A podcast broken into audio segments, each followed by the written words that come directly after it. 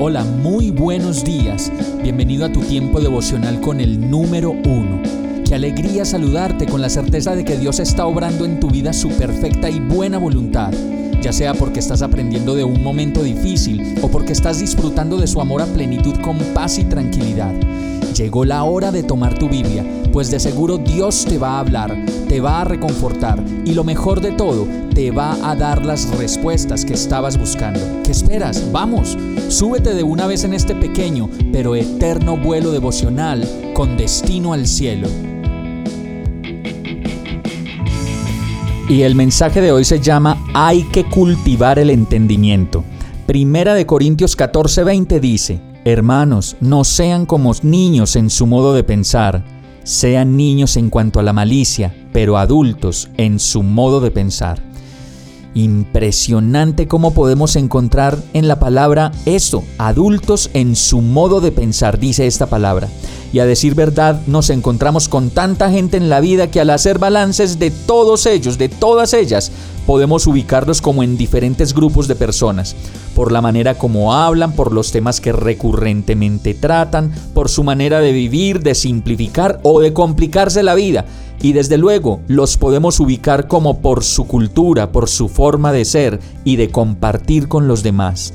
Hay personas que se saben comportar en todo lugar y que por su experiencia se pueden desenvolver muy bien en muchos lugares, en reuniones sociales, en clubes, en grupos de amigos, en tipos de reuniones académicas, científicas, culturales, diplomáticas y coloquiales, en todo momento y en todo lugar. En fin, esta palabra nos habla que debemos dejar de ser niños en la forma de pensar y para eso debemos saber de dónde aprender de dónde puedo comprender y apropiar enseñanzas y modos de ser y de vivir que me ayuden a ser una persona integral en la vida, una persona que sepa compartir en cualquier lugar en donde tenga que estar. Por eso estamos llamados a cultivar no solo el entendimiento, sino el espíritu, y la mejor fuente de vida para el espíritu está en la Biblia, en la palabra de Dios. Como lo dice su palabra en Job 12:13, con Dios están la sabiduría y el poder.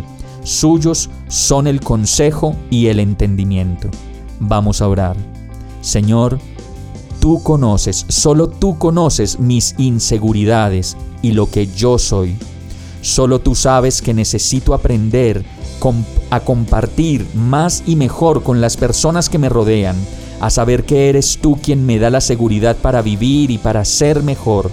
Enséñame a vivir conforme a tu palabra y a despojarme de tanta altivez, de tanto orgullo y de tanta mentira que hay en mi vida y que finalmente muestran de mí algo que realmente no soy. Quiero ser auténtico, Señor, así como me hiciste, para dar lo mejor de mí y vivir y conocerte y adorarte en el espíritu y en el entendimiento. Yo te lo pido con fe, en el nombre de Jesús. Amén. Hemos llegado al final de este tiempo con el número uno. No te detengas, sigue meditando durante todo tu día en Dios, descansa en Él, suelta los remos y déjate llevar por el viento suave y apacible de su Santo Espíritu. Solo compártelo con quien lo necesite y ames. Hoy, de la mano de Dios, todo será un gran día. Para más información visita nuestra página www.iglesiabierta.com o llámanos al 313-334-0116. Oramos y rogamos para que cada día te enamores más de Dios y para que no pares de pasar todo tu tiempo con el número uno